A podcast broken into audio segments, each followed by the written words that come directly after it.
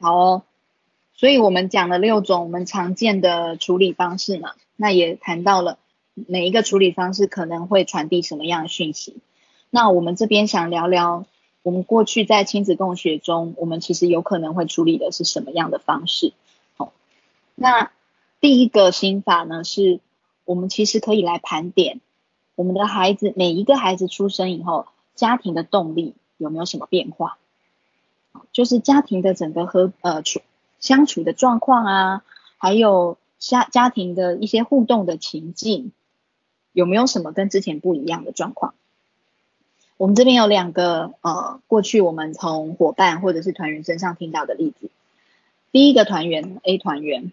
他有两个孩子，那他的老爸呢是比较高敏感的孩子，那加上因为第一个孩子新手妈妈其实是经历了一段产后忧郁。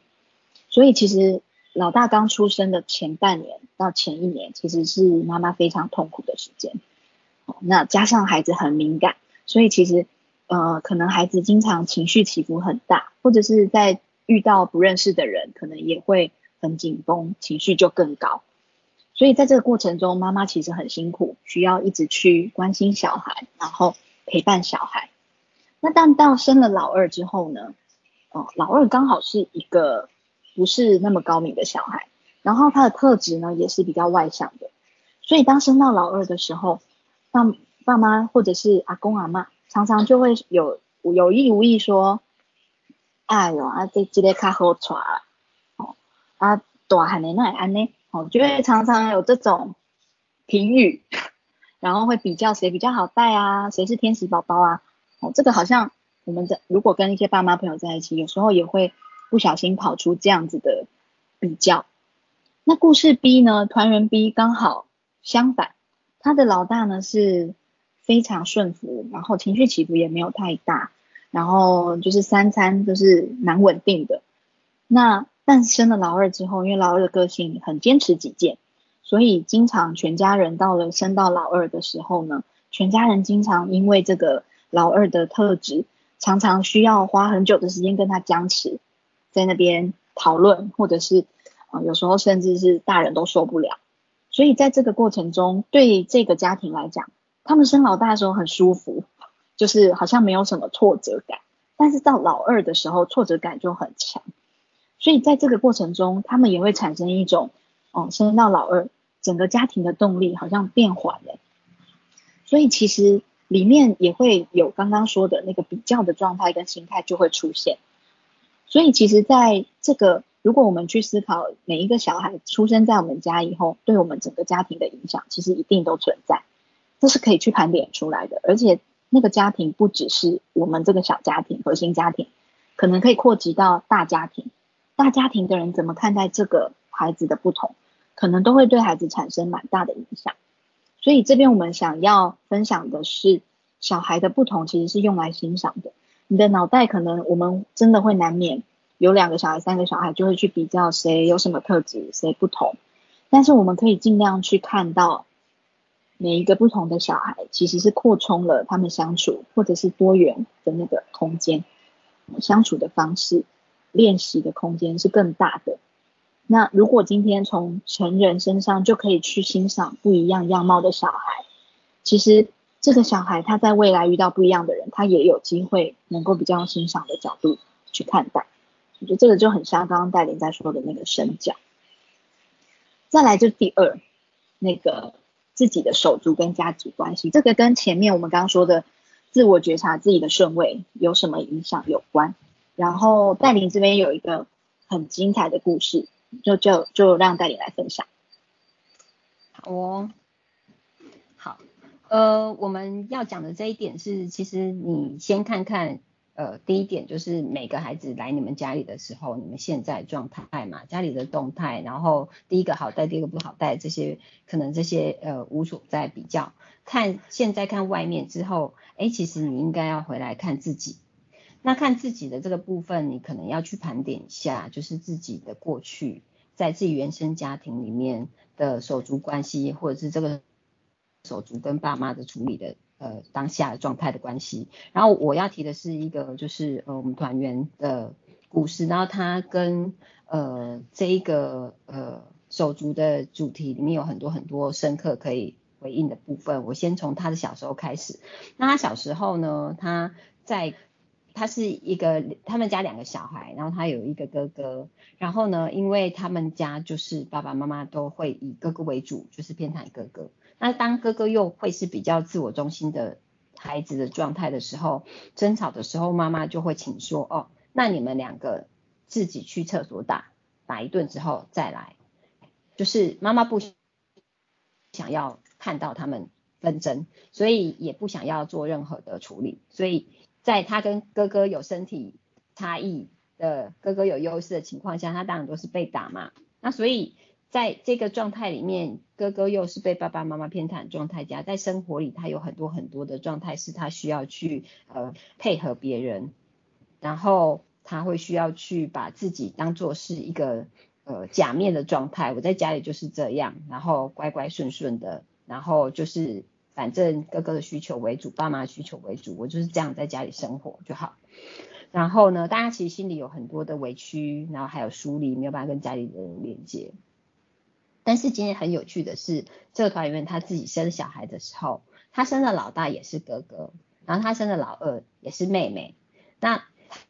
他们这样子的兄妹的组合里面呢，呃，很有趣的是，那个哥哥也是一个自我中心，就是坚持比较坚持自己己见的人。然后那个妹妹是一个非常天使的，然后很体贴、很温顺的小孩。然后所以他们在冲突的时候，发现呃，我们那个团员他很自然的就会。投射自己过去的状态在那个妹妹身上，然后就会很加倍的想要帮他自己的老二讲话，因为他觉得他小的时候他妈妈就是叫他们打一打，然后其实是没有保护他的，也没有在意他的，所以他会加倍的去对大老大愤怒，然后呢，因为他又把他自己小的时候哥哥欺负他的那个哥哥也投射在他们家的那个大孩子哥哥大孩子身上，所以他就会对他。不是用一个单纯看那个孩子的愤怒而愤怒，是还有一个过去为他自己小的时候说话的愤怒，然后所以他在看他们两个之间的争执的时候的情绪状态跟处理都很没有办法，就是呃回到比较平静的状态去看现实，这两个孩子到底有怎样争执，而会有很多的情绪波动。然后呢，他是从察觉这段连接之后，发现哦，自己的过去其实会呃很强烈的影响到他面对现在的孩子的一个状态。然后其实他很想要呃帮他的小时候自己的委屈说话。然后他知道之后，他就很刻意的去练习说，在看到他自己的小孩的争吵的时候，尤其那个老大的一个状态时候，要呃告诉自己说，嗯，自己的投射要停止。然后这个是我的儿子，这个不是我的哥哥，他不是在欺负我的那个哥哥，他是很单纯的我大儿子跟我的小我的二女儿这样子。好，这就是第一个，就是你你可能去盘点你自己的过去的一个经历的时候，你可以察觉投射之后，第一步你可能可以练习的是慢慢的把那个投射停下来。嗯，好，然后这故事还没有完哦，然后呃这个。团员呢，他又生了第三个小孩，所以他有三个小孩。然后老大是哥哥，老二跟老三都是女儿。然后老三呢，就是一个集老大跟老二在一起的，又可爱但又调皮又有坚持己见的 一个孩子这样子。然后呢，他们最近有一段时间是因为疫情，疫情的话就都关在家里。然后老大这时候已经其实小学，所以他在在这个疫情底下他是不用去学校的。好，然后呃，我们讲这一这一段其实是要去凸显，是希望大家有一个第三个心法，是你要去观察每个孩子他的发展阶段和他相对有的限制，然后所以你在观察他们或者在呃理解他们的过程，其实你同时要考虑四个面向。我先跟大家念一遍之后，我再讲这个例子，就是你可以去考虑他当下的行为之后，你可以观察他当下行为之外，你还需要去往前。想想看，前面几个月他经历过什么事，然后呢，在除了当下的行为之外，最近这一段期间，这个孩子在同才或者在手足之间，他在经历什么事？然后还有，哎，那这个孩子现在是在哪一个身心发展阶段？就像我们上次讲的，一点五岁以前，一到四岁，三到六岁不同阶段。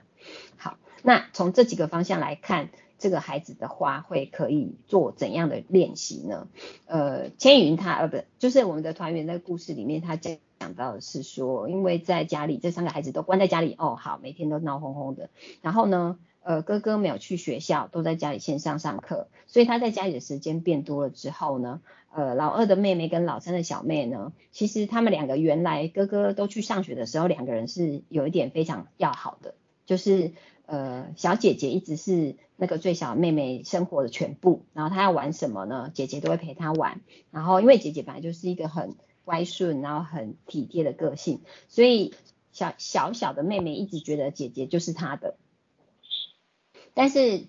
疫情以来都只能关在家里的时候，这个时间姐姐也慢慢的长大了。然后姐姐其实也到自己想有自己的时间，自己要去探索，自己要去自主的时候，所以她也开始就是觉得她不想要无时无刻都陪着自己的妹妹玩。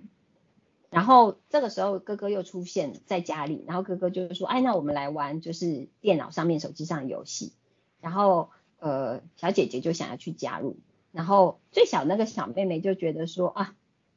我最爱的姐姐被抢走了。”所以她三不五时就会去问她妈妈说：“请问一下哥哥什么时候要去学校？” 她非常希望哥哥可以回去学校。但是这样的状态里面呢，会发生什么事？就是原本两个很好的姐妹，其实就天天打架。然后呢，那个小的小妹妹她会去看姐姐在玩什么，主动的就去把她手上东西抢过来。然后呢，姐姐就生气了。然后姐姐生气的时候，她还打姐姐。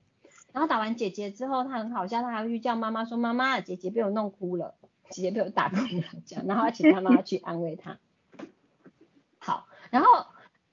就其实这么多复杂的东西一直在搅的时候，我们那个团员他就去看说，哦，现在的这个最小小小孩，他当下的行为是一直去弄姐姐，一直去打姐姐，然后一直呃拿姐姐东西还打姐姐，就是一个非常蛮横的状态。但是这几个月里面，这个小小的小小女孩她在经历什么？一个两岁小女孩在经历什么？她在经历的是疫情期间，她无法去外面跟她的。原来的朋友玩，他就只有在家里。那在家里的时候，他原来是他所有世界的姐姐又被抢走了，所以他心里有很多很多的痛苦。好，然后呢，第三个，他他现在跟姐姐之间发生什么事？就是姐姐在自己想要开始独立找一些自己的事情做，觉得自己不再是所有时间都要陪妹妹的状态。那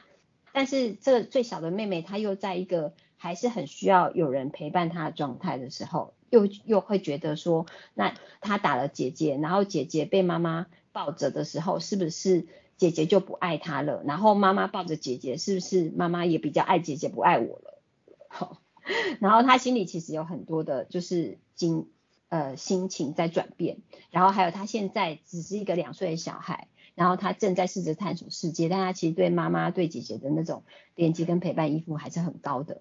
所以从这些点去看那个小小的那个小妹妹的时候，你就不会只是觉得就是必须要觉得她是蛮横无理的，然后就不给她爱，然后试着要惩罚她。好，然后到第四个点是我们还有一个心法，就是呃这个课题分离，就是妈妈自己跟孩子情绪同时出现的时候的课题分离，然后要怎么去做孩子的积极陪伴，然后。我们刚刚提到，就是他们这样子打了一两个月，经历了无数次的争吵，然后小孩哭到不行，然后但是他不会一次一次都会去做什么样很积极的处理，但他他选择的是他就做一个观察，他长期去观察他们，然后在这个观察期间，他必须要忍受的是姐姐哭，妹妹也哭这样子，跟哭声共处好一阵子，然后他后来发现说，其实生到第三个小孩，他就。觉得自己比较能做到一件事，就是他们在打架之后、争吵之后再哭，其实是他们两个之间的事情，跟我自己是不是一个好妈妈，其实没有直接的关联。所以他的情绪比较不会因为孩子打架、孩子争吵之后哭了之后，而也有很大的情绪。然后除了把投射切开，除了把课题分离做做起来之后，他就比较能够用一个站在比较稍微退后一步的客观的角度去陪伴他们跟观察他们，所以才会能够用刚刚第三个心法里面的那几个面向去去理解孩子的状态。好，然后孩子的哭声跟情绪，其实都是他们在练练习怎么样面对另外一个孩子的挑战跟学习。然后这个学习的过程里面，常常会有很多打架伤害嘛。然后我们就常常说了一句，我我就想到一句很好笑的事情，就是，哎，其实如果你想想看哦，你的小孩如果在幼年时期要去练习这种跟其他的同才呃互动，然后的打闹啊，然后能够去面对冲突的话，那有可能把别人打伤哦。打伤之外，如果你打伤的是律师的小孩，你可能要面临的是告诉跟赔偿哦，那可能是巨额的赔偿，他可能要求身心赔偿都是很巨额的，所以呢。换过头，回回过头来看，我们家里自己有手足，然后他们这样子去做练习的时候，其实可以用一个 slogan 来讲，就叫往内互打，往内互打免费，好，不会有额外的球场的部分。所以这样子练习，其实对他们来说，如果父母可以，呃，从前面到后面这样子稍微把自己的状态整理好，然后再去做观察跟去做理解的话，它其实呃会是一个很好的基础。然后后面我们还有两个比较现场。处理冲突现场做法，我再交给婉如。嗯，刚刚从心法二到四，其实都是冲突之前可以做的事情。那到心法五，我们想来聊聊，就是那当下到底要做什么？那为什么觉得前面这几个心法的前期了解很重要？因为其实处理冲突，如果我们不够理解当事人，他最近发生什么？他的情绪可能会受到什么波动？其实当下的处理就会容易事半事倍功半，对，就是你可能处理半天还是猜不到他到底怎么了。所以我们觉得这些跟前期的处理需要一起的。那如果前期我们都开始慢慢在做了，那当下面对冲突的时候，我们这边分享三个方法。那这三个方法其实是出自父母效能训练。如果大家有兴趣，其实回回头可以再找这本书来读。那我先用三个字给给他一个名字，就是听我听，听意思是积极聆听。就是如果今天这个手足冲突，其实是孩子其中一个孩子有困扰，那这个困扰可能呃另一个人或是妈爸妈本身还没有困扰，就是他的困扰。那那个时候我们可以采用积极聆听。所谓的积极聆听的意思就是说，我们在当下跟这个有困扰的孩子做情绪接纳。跟理解的陪伴是积极的陪伴哦，不是不是把它放着不管。好，所以我这边做一个例子哦，就是积极聆听里面，我们其实可以做的事情是反复的去让他知道我们已经接收到他的情绪了，然后也顺道可以跟他核对他情绪的来源是什么。所以这边是没有我们自己主观看到的评价，也没有评评判这样子。例如。有一个哥哥说：“每每每次都拿我的东西，我真的很想叫他去吃屎啊，吃大便。”对，就我们家小孩有时候吵架会会有一些这种吃叫对方去吃大便这种话。那妈妈这时候有我们可以试试看，来试着去把哥哥的心情做一个解读。哦，你的东西被妹妹直接拿走，我看到你真的很生气，你觉得你不能接受妹妹这样做。那。这个时候，如果老大还没有办法说出他怎么了，其实你你有可能我会在这边来回的确认，他可能后面还会很多气话，很多想要骂人的话，然后有可能不好听，但是妈妈可以在一次一次的去帮他把他的话语背后他的心情讲出来。那这个过程中，老大其实就在练习理解自己的心情，现在走到什么状态。那所以，当他已经比较接受他的心情，其实确定有被别人看见了，通常他就会比较愿意谈他怎么了。所以老大可能就会说：“不是，是我刚做好一个粘土，刚做好一个机器人，可是妹妹就拿走，我怕给他用坏。我的机器人可能会做，就是弄坏的话，我要做很久。”诶，他可能才会真的放心说出他真正在意的东西。所以在积极聆听这件事情里面，其实。大人必须真的来回多次的试着尝试去解读小孩的心情，那这过程会来回很多次是很正常的。那在第二个步骤是我，就是我讯息。我讯息呢，其实是用在如果这个困扰，呃，不只是那个孩子的困扰，可能另一个孩子也有困扰，或者是甚甚至是大人有困扰，那我们就可以采用我讯息。来让对方理解我现在有什么感觉，而且对我的具体影响是什么。比方说，刚刚哥哥生气，他骂了妹妹吃大便以外，他还顺便把遥控器就这样丢出去，遥控器就整个碎开了。